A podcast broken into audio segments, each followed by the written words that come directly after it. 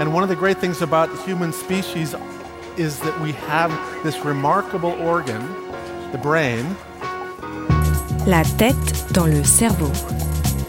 Biologie, cervelle, synapses, neurosciences, physique.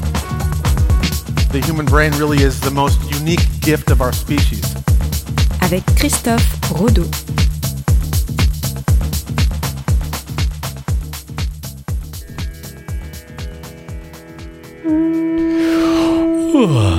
Christophe, de quoi on va parler aujourd'hui Aujourd'hui, on va parler de sommeil, et plus particulièrement de la privation de sommeil. Et je commence par te poser une question. Est-ce que tu as déjà fait une nuit blanche? Euh, Oui, oui, même plusieurs. Ouais. Et j'imagine que tu t'es donc rendu compte que quand tu avais une nuit blanche, tu avais certains effets secondaires, hormis la fatigue sur la concentration, la mémoire. Mais est-ce que tu t'es déjà demandé ce que ça ferait si tu poursuivais cette privation de sommeil plus longtemps? Est-ce que, à ton avis, ça pourrait te rendre malade? Est-ce que ça pourrait même te rendre fou? Ou te tuer? Ah bah alors, le plus longtemps que j'ai fait euh, a dû dépasser 48 heures. J'ai pas fait plus parce que par contre je suis tombé dans un sommeil et je pense que ça a joué un peu ouais, sur ma perception des choses. Euh, maintenant, si on devait faire beaucoup plus, je pense qu'effectivement, ça aura un impact psychologique. Ouais, ça peut peut-être rendre fou. Hein.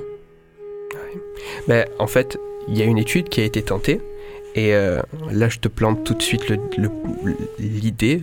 On est aux États-Unis en décembre 1963.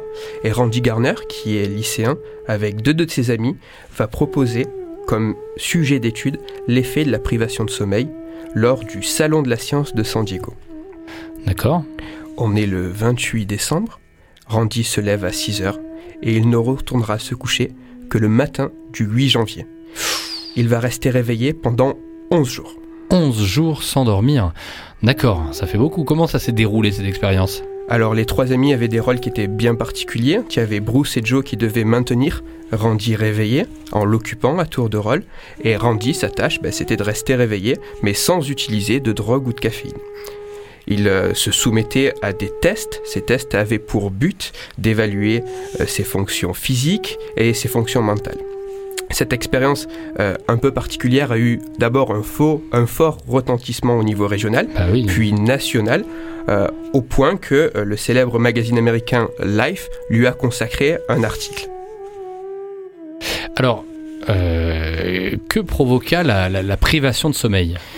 Alors, au début, ça allait. Le premier jour, Randy ne présentait pas vraiment de, d'effets secondaires, sa mémoire elle était correcte, il avait une bonne coordination, son équilibre et son sens de l'humour étaient toujours là. Dès le deuxième jour, il va commencer à manifester des troubles légers de la mémoire. Mhm. Il devient irritable, il a des nausées et il supporte plus de regarder la télé. Au, ah. quatrième jour, ça, ça s'accentue. Il va avoir, il va commencer à avoir de faibles hallucinations. Et à partir du cinquième jour, il n'a plus du tout de sens de l'humour. D'accord. Au septième jour, il commence à avoir des tremblements, des problèmes d'articulation. Et là, tu te dis, on est au septième jour, il va arriver au onzième. Il y en a onze. Hein. Comment est-ce qu'il fait? Ben, En fait, après ce septième jour, dans les jours qui suivent, ben, elle va pas euh, avoir plus de détérioration que ça euh, de son état. Et je peux même aller plus loin, lors de sa dernière nuit d'éveil, euh, Randy va même réussir à battre un de ses amis à un jeu électronique. On parle pas de, de jeux vidéo à l'époque. Et il tiendra le dernier jour une conférence de presse nationale de façon tout à fait cohérente. Waouh Ouais. Et donc, contrairement à ce que certains spécialistes pensaient, et heureusement pour lui, euh, Randy n'est pas du tout devenu fou. Et même s'ils étaient présents, ces effets secondaires, ben, ils n'étaient pas très handicapants pour lui. Mais alors, qu'est-ce qui se passe après? Parce que est-ce qu'il y a eu des, conséquences euh, sur le long terme? Ouais. Ben, alors tout de suite après, tu imagines bien qu'il euh, est allé dormir. Et euh, là, contrairement à ce que certains... Non, pas 11 jours, mais concrètement, euh, là où contrairement certains scientifiques pensaient qu'il allait avoir de forts effets secondaires, ben Randy, il s'est couché. Et bon, la première nuit, elle a quand même duré 15 heures. Et après cette première nuit, ben, les symptômes, petit à petit, ont commencé à disparaître. Et une semaine après la fin de l'expérience, il avait retrouvé un sommeil et un comportement normal. Et aucun effet secondaire à long terme, que ce soit psychologique ou physique, n'a été observé sur Randy. Et il demeure à ce jour le détenteur du record de la plus longue période sans sommeil avec 264,4 heures d'éveil. D'accord, mais alors, euh, hormis le fait qu'il ait battu un record, euh, qu'il a dû avoir des cernes assez grandes et que euh, il a dû, il, a dû bien profiter de son lit après, en fait, qu'est-ce que cette étude a apporté réellement? Alors, si on devait essayer de conclure sur son expérience à lui, cette expérience slash exploit de Randy a permis de réfuter certaines théories. Euh, en effet, une longue privation euh, de sommeil ne semble pas provoquer des troubles physiques ou mentaux très importants. Et les effets secondaires vont disparaître très rapidement après quelques nuits de sommeil. Mais là, je viens quand même nuancer, il faut faire attention.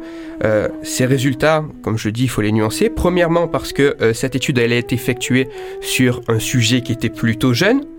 Il a fait ça une fois eh dans sa vie et il ne souffrait d'aucune maladie et d'aucun trouble du sommeil mais euh, c'est impossible de savoir ce qu'il se serait passé s'il avait répété plusieurs fois cette expérience, parce que on sait même aujourd'hui qu'un sommeil de mauvaise qualité peut entraîner à long terme de graves conséquences sur la santé. Ah Ça, c'est la première chose. Et la deuxième chose, euh, tirer de grandes conclusions de cette étude, il faut faire attention aussi parce qu'elle a été réalisée que sur une seule personne, cette expérience, et la science, de façon générale, pour elle, un seul résultat ne permet pas de tirer de grandes conclusions. Il faudrait reproduire cette expérience avec des mesures plus détaillées, dans un cadre plus contrôlé et sur plusieurs sujets pour donner des conclusions qui là seraient plus larges. Mais là, on est peut-être sur un problème plutôt opérationnel. Euh, reproduire cette expérience avec d'autres types de sujets, c'est peut-être un peu compliqué. Ah oui, ne serait-ce qu'au niveau éthique, euh, ça serait très compliqué. Alors Christophe, si on veut aller plus loin dans ce sujet, euh, peut-être il est temps de t'écouter sur les références que tu vas nous donner.